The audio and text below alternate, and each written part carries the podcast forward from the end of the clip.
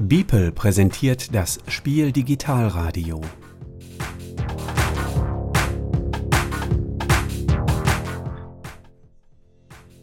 Jetzt beim Bibelradio Jürgen Karla von Spielbar.com und Fabian Grimm, der Spieleleiter. Die beiden sprechen über Spiele von Schmidt-Spiele. Viel Spaß! Ja, hallo Fabian, grüß dich. Grüße Jürgen. Hier im äh, Spiel Digitalradio präsentiert von Beeple wollen wir uns heute mal zwei Spiele vornehmen aus der Verlagsfamilie von Schmidt-Spiele, ne? Genau, die ist ja recht groß, also die umfasst ja natürlich auch äh, drei Magierspiele. Also das heißt, wir haben auch ein Kinderspiel heute mal mit dabei. Nämlich das Wald der Lichter. Und äh, ich lege direkt mal mit den Metadaten los. Wald der Lichter ist eben bei Drei Magier jetzt erschienen, ein Spiel von Anna Oppolzer und Stefan Kloß für Kinder und Erwachsene ab fünf Jahre, zwei bis vier Spieler und man spielt so knapp 20 Minuten daran. Ne? Kommt hin. Also hatten wir in unserer Partie auch so 20 Minuten, ja, kann ich bestätigen. Was würdest du sagen, ist der Kniff dabei? Der Kniff, also der Kniff ist ähm, schon dieses, sag ich mal, Leuchten der Taschenlampen unter diese Pergamentfolie.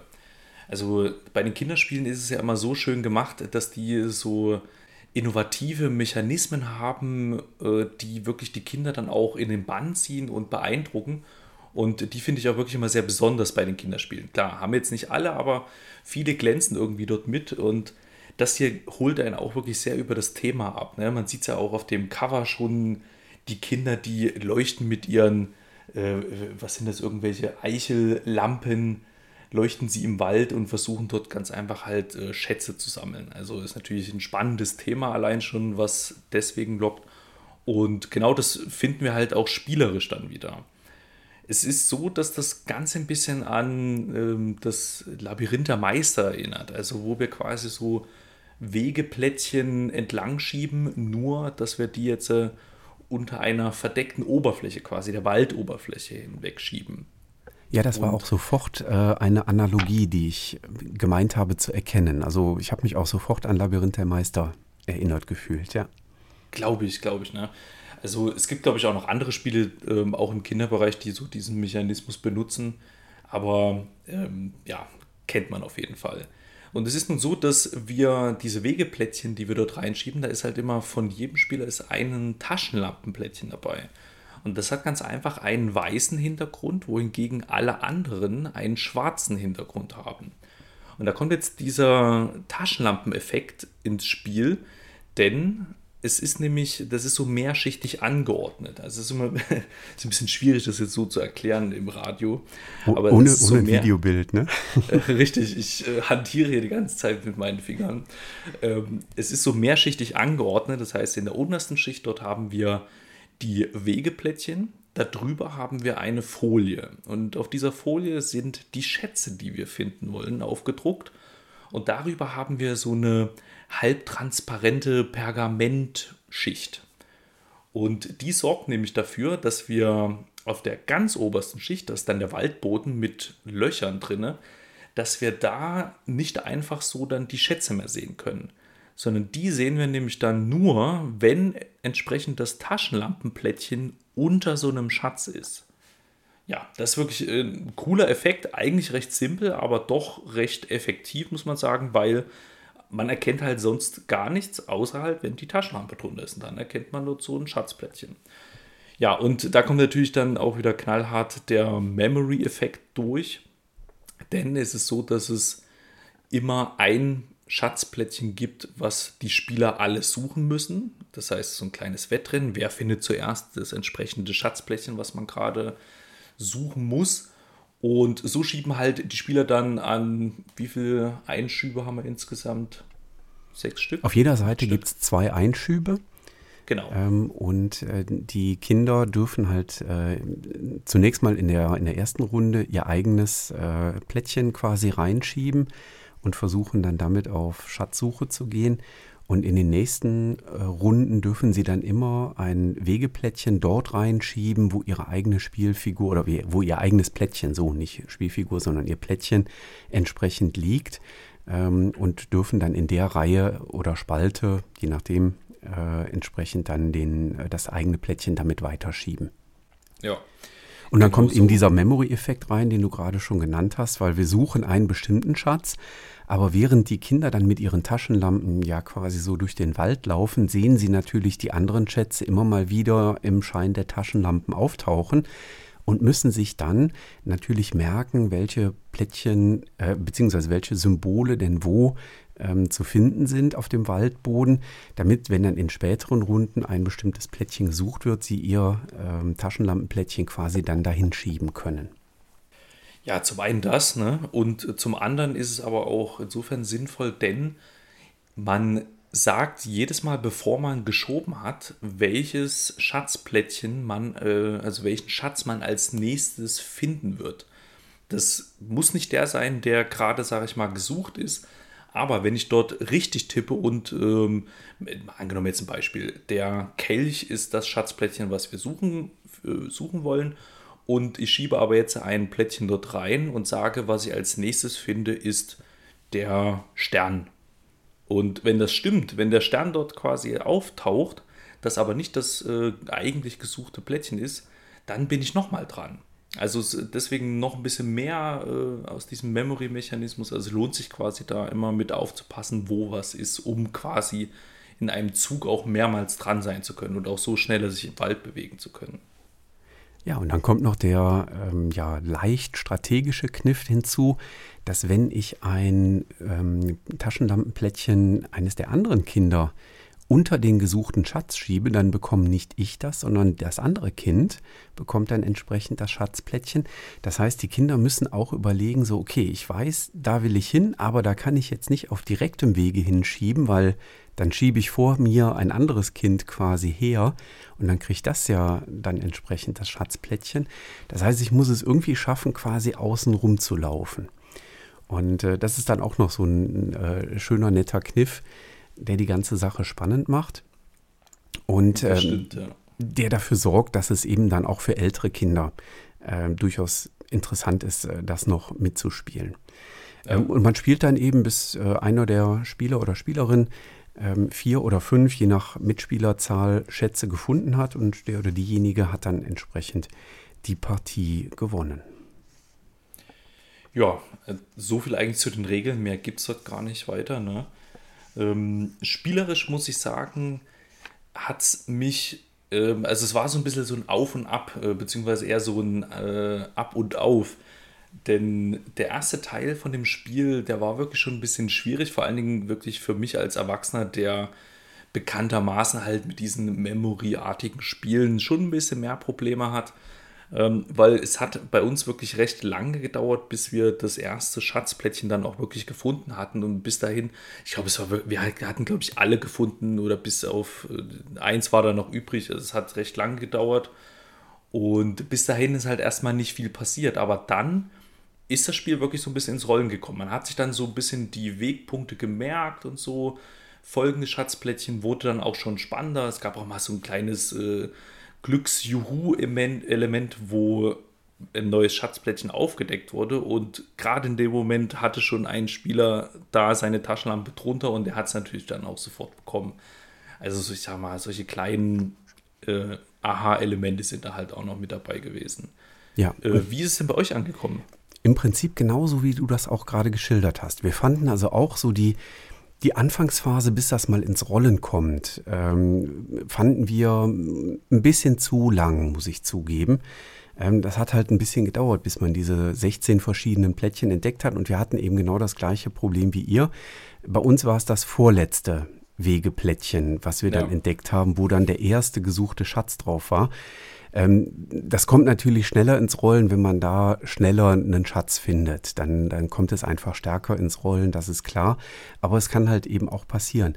Aber am Ende hin hat es dann äh, auch wirklich eine schöne Dynamik, weil es dann auch durchaus einem Spieler schon mal gelingen kann, so fünf, sechs Wegeplättchen entlang zu laufen, einfach weil sie sich gemerkt hat, welche Plättchen da sind und dann wirklich gezielt auf so einen Schatz zulaufen kann.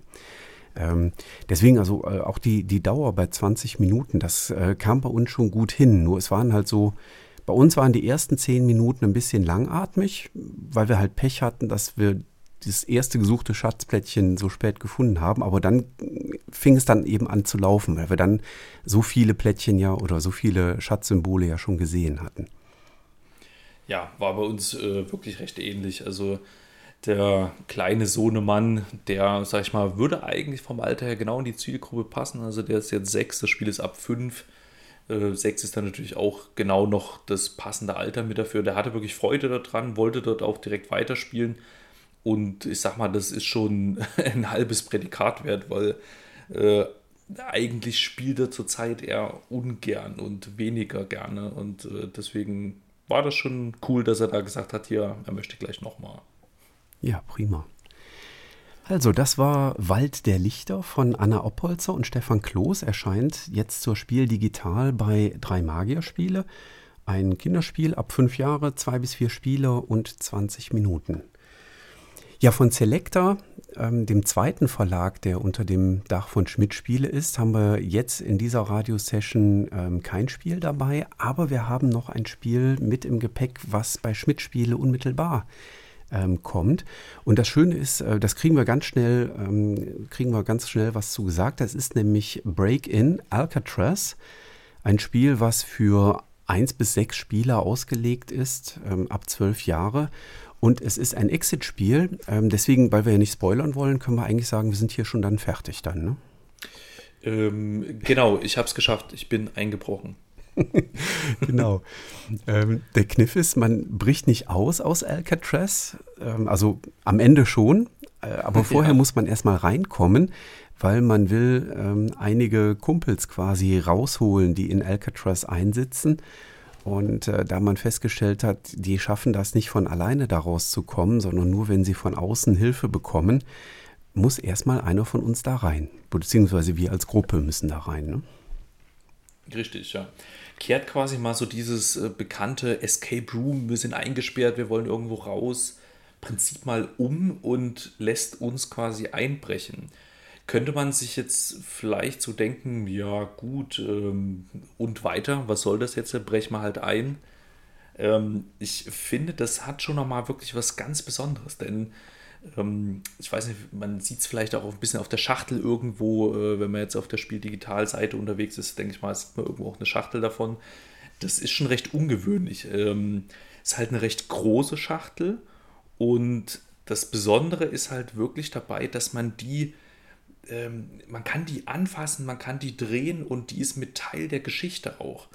Und das Coole ist halt wirklich, die öffnet man, während man das Spiel dann spielt. Also Schritt für Schritt, wenn wir Anweisungen dazu bekommen, öffnen wir dort immer weiter und haben quasi dort auch wirklich so dieses Gefühl, irgendwie irgendwo reinzukommen. Also das ist wirklich schon richtig cool umgesetzt. Ja, also es ist wirklich, ähm, es hat was Haptisches. Ähm, es ist optisch auf jeden Fall ein Hingucker. Also man hat erstmal so den, den Felsen von Alcatraz äh, quasi als, als Insel da in der Bucht von San Francisco und muss überlegen, wie kommen wir da jetzt hin. Das ist äh, schon ein Teil der Geschichte. Und äh, nachher können wir halt diese, diese Schachtel, die da vorne steht, die ist mit so, ja, so Druckknopfartig. Also es sind keine Druckknöpfe, sondern es sind so kleine Pinöppel, die durch, ähm, durch Löcher im Rahmen äh, quasi durchgehen. Aber dort können wir die Schachtel quasi auffalten und da entfalten sich dann auch tatsächlich nach und nach die Rätsel, die wirklich dann mit diesem 3D-Aufbau verknüpft sind. Und man, man ja. merkt wirklich, wie man so da, man kommt in das Gefängnis rein. Richtig. Und, ja. und das äh, muss ich wirklich sagen, fand ich auch sehr besonders. Ähm, einen zweiten Aspekt fand ich auch sehr besonders, nämlich dass die Geschichte wirklich ein ein tragendes Element des Spiels ist. Also die Geschichte hat uns wirklich reingeholt und die Geschichte hat wirklich dazu geführt, dass wir dabei geblieben sind. Das fand ich auch sehr überraschend. Also es ist nicht so, es gibt ja andere Escape-Spiele, wo man so, denen man gerne nachsagt, so ja, da sind so ein paar Mathematikrätsel drin und äh, wenn man die geknackt hat, äh, dann, dann ja, kommt man quasi der Lösung einen Schritt näher. Hier ist es wirklich so, dass die Rätsel durchaus unterschiedlicher Natur sind. Man muss viel mit Logik arbeiten. Ähm, manchmal kann man so ein bisschen Deduktion einsetzen, ähm, um aus Informationen, die man hat, rückzuschließen. Ich fand das auch eine sehr schöne Mischung an Rätseln, die da mit drin waren. Ja, also ich muss ganz ehrlich auch sagen, dieses, äh, diese storylastige merkt man natürlich relativ schnell, weil es geht direkt mit einem recht großen Storytext los und auch auf sehr, sehr vielen Karten ist auch wirklich sehr viel Storytext drauf. Und ähm, ich bin sonst da auch nicht so der Fan von, muss ich ganz ehrlich sagen. Also Story ist mir relativ egal, oft, aber hier ist das wirklich so, so gewesen, dass ich da schon ein bisschen in den Bann gezogen wurde. Liegt, glaube ich, auch mit daran, dass man, man kennt Alcatraz, man kennt einfach man kann damit was anfangen und das wirkt irgendwie nicht so generisch wie andere Stories, wo äh, die man nicht so greifen kann. Also bist du schon mal da den, gewesen? nee, das nicht. Ich, ich war ähm, tatsächlich schon mal, schon mal da ähm, und man erkennt halt wirklich Dinge, die wirklich auf der Insel da sind, erkennt man im Spiel wieder. Ähm, also da, da gibt es so ein paar Elemente, wo, wenn man da auf Alcatraz mal die Führung mitgemacht hat, wo man sagt so, ja, stimmt. Da gab es mal einen Ausbruchversuch, da war dieses Element tatsächlich mit drin. Das glaube ich, ja. Das also das ist, also, ist ja. wirklich cool und hat wirklich so die, die wirkliche Story von Alcatraz auch wirklich aufgenommen. Ich muss da halt, sag ich mal, mein Wissen ähm, von dem Film The Rock, den kennen wahrscheinlich viele, äh, ein bisschen hernehmen. Und da habe ich halt auch wirklich viel von dort wiedergefunden, auch dass diese unterschiedlichen Ausbruchversuche dort thematisiert wurden. Ähm, ja, natürlich auch die ganze Insel, das Drumherum und so weiter und so fort. Also die Story ist wirklich ziemlich gut dort und hat mich sehr mit in den Bann gezogen. Also selten bei so einem Escape-Spiel oder sowas in der Art erlebt. Ja. Von den Rätseln her muss ich sagen, ähm, sie fügen sich sehr gut in die Story ein. Also das wirkt nicht irgendwie so nach, man hat jetzt nicht so das Gefühl, dass die Rätsel so einfach aneinander gefügt sind, äh, sondern die sind wirklich sehr gut in die Story eingebettet, auch in dem thematischen Ablauf, den wir quasi erleben. Sie sind jetzt aber nicht so die innovativsten. Also da muss man ganz ehrlich sagen, da ist der äh, Platzhirsch immer noch Exit mit wirklich den teilweise größten Aha-Erlebnissen oder auch Unlock, äh, finde ich, hat er auch in den letzten ein, zwei Staffeln ziemlich gut aufgeholt. Ähm, aber das soll jetzt gar nicht so, so negativ klingen. Also ich hatte wirklich sehr, sehr viel Freude mit daran. Ähm, ich habe den ersten Teil habe ich äh, mit meiner Frau zusammen gemacht. Danach habe ich quasi den Rest alleine zu Ende geführt. Deswegen sage ich mal so, ich hatte damit ähm, es war sogar auch sowas mit dabei, äh, so ein sehr haptisches Rätsel, was ich von äh, Escape the Room kenne, von, von Think Fun. Ich weiß nicht, äh, mhm. hattest du da mal eins gespielt?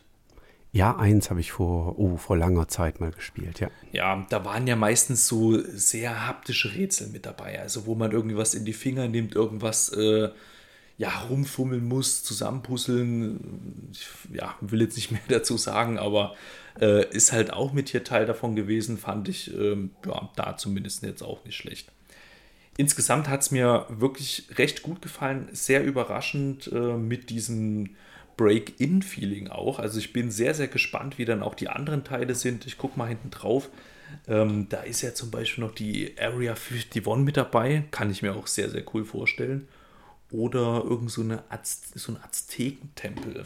Ja, Chichen Itza ist noch mit dabei als drittes. Ja. Also diese äh, Break-In oder das Break-In-Spiel, das wird halt zu einer Reihe.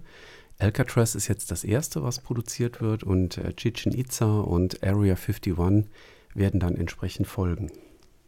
Genau, also da freue ich mich auf jeden Fall schon drauf. Weil, um das noch abzuschließen jetzt, ähm, ich finde es recht gelungen, so das Gesamtpaket auch. Also, dass auch so zum Beispiel das Hilfesystem äh, sehr gut funktioniert. Man hat immer auf so einer Karte, wo man dann so ein Rätsel quasi gestellt bekommt oder dort thematisch rangeführt wird, auch immer gleich mit einer Karte hier, wenn du dort weiter oder wenn du dort jetzt die nimmst, dann hast du dort Hilfestellungen. Die sind auch mehrstufig bis genau. zu einer Lösung. Und das, das ist uns auch ja. aufgefallen und zwar sehr positiv aufgefallen. Ähm, die ersten Hilfen sind wirklich glaube ich, auch für Spieler geeignet, die ähm, wenig Escape-Erfahrung mitbringen und wenig Rätselerfahrung mitbringen. Ja. Ähm, und die, die äh, Hilfe steigert sich dann auf einer Karte nach und nach immer weiter durch. Und äh, man kann aber trotzdem nicht den Fehler machen, versehentlich äh, sich die Lösung anzuschauen, weil das ist halt äh, ja ganz geschickt gemacht dass das nicht passieren kann. Und das hat uns auch äh, wirklich gut gefallen, weil ich muss zugeben, wir sind ähm, nicht so erfahren, was Rätsel- oder Escape-Spiele angeht. Ich habe zwar alle Exits hier, aber wir haben noch gar nicht so viele davon gespielt. Und insofern haben wir uns hier sehr gut aufgehoben gefühlt und ähm, ja zu diesen Rätseln auch hingeführt gefühlt. Glaube ich, also ging mir auch so, definitiv. Wie lange hast du oder wie lange habt ihr daran gespielt? Ich glaube, die zwei Stunden, die da auf der Schachtel stehen, die kamen ziemlich genau hin. Ja, wir haben ein bisschen länger ähm, hantiert, weil bei einem Rätsel, jetzt muss ich dazu sagen, wir haben ja so ein äh, vorab produziertes Exemplar bekommen. Ähm, da war noch ein, äh, ein Rätsel, da war ein kleiner Tippfehler drin. Ähm, ich denke mal, dass der in der fertigen Version dann auch wirklich korrigiert ist. Äh, aber da haben wir dann irgendwie schon 20 Minuten dran gerätselt, bis wir gesagt haben, so, okay, nee, das kann nicht sein, das muss ein Tippfehler sein. Und dann haben wir uns die Hinweise angeschaut und äh, haben dann festgestellt, ja, okay, ist ein kleiner Tippfehler, ist kein Drama. Und äh, aber von daher, wir haben ein ganz kleines bisschen über zwei Stunden dann noch äh, benötigt. Ja, ähm, was ich auch noch vielleicht mit sagen wollte, ist ähm, dieser Aspekte, wie man jetzt dort erfährt, ob man das Rätsel richtig gelöst hat, fand ich irgendwie auch recht cool. Weil ich sag mal, Exit hat die Codescheibe, was ich auch sehr, sehr cool finde. Äh, bei Unlock, da gibt es klar dann halt irgendwie die App oder so, ähm, oder dass man halt einfach dann die richtige Karte findet. Und hier schiebt man solche Lösungsstreifen in unterschiedliche Schlitze dann in diese Box rein. Da gibt es dann immer dann ein entsprechendes Fenster an der Seite der Box und ähm, dann schiebt man den Streifen bis zu einem gewissen Punkt dann hin. Das ist auch mit Teil quasi des Rätsels. Wie weit schiebt man denn den hin? In welchen Schlitz steckt, äh, steckt man den Streifen? Und welchen Streifen nimmt man? Also diese Dreierkombination muss man immer finden, um ein Rätsel zu lösen. Und dann erscheint ein Symbol und entweder ist das Symbol dann immer das Symbol von der Hilfekarte, wenn man quasi falsch lag und vielleicht doch die Hilfe nehmen sollte, oder es ist das richtige Symbol, was uns dann äh, zum nächsten Rätsel führt oder zur nächsten Storykarte. Ja, das war auch klug gemacht. Ja, fand ich cool. Ja, ja, also mehr kann ich eigentlich auch gar nicht zu sagen, außer sehr ich glaube, mehr, gewesen. Mehr sollte man auch gar nicht sagen, weil alles andere wäre jetzt, glaube ich, äh, wirklich ein äh, Spoiler. Und äh, ich würde das den Hörern auch äh, durchaus nahelegen, wenn ihr Freude daran habt. Das Einzige, was ich ungewöhnlich finde, ist, dass man da drauf schreibt bis sechs Spieler. Ähm, wir haben es jetzt zu zweit gespielt und hatten auch schon so manchmal den Effekt, so nach dem Motto, ah, gib mir nochmal die Karte, lass mich das Rätsel nochmal gucken. Und ähm, ich weiß nicht, ob man so solche Spiele in, in größeren Runden spielt. Sechs finde ich schon eine große Runde. Ja.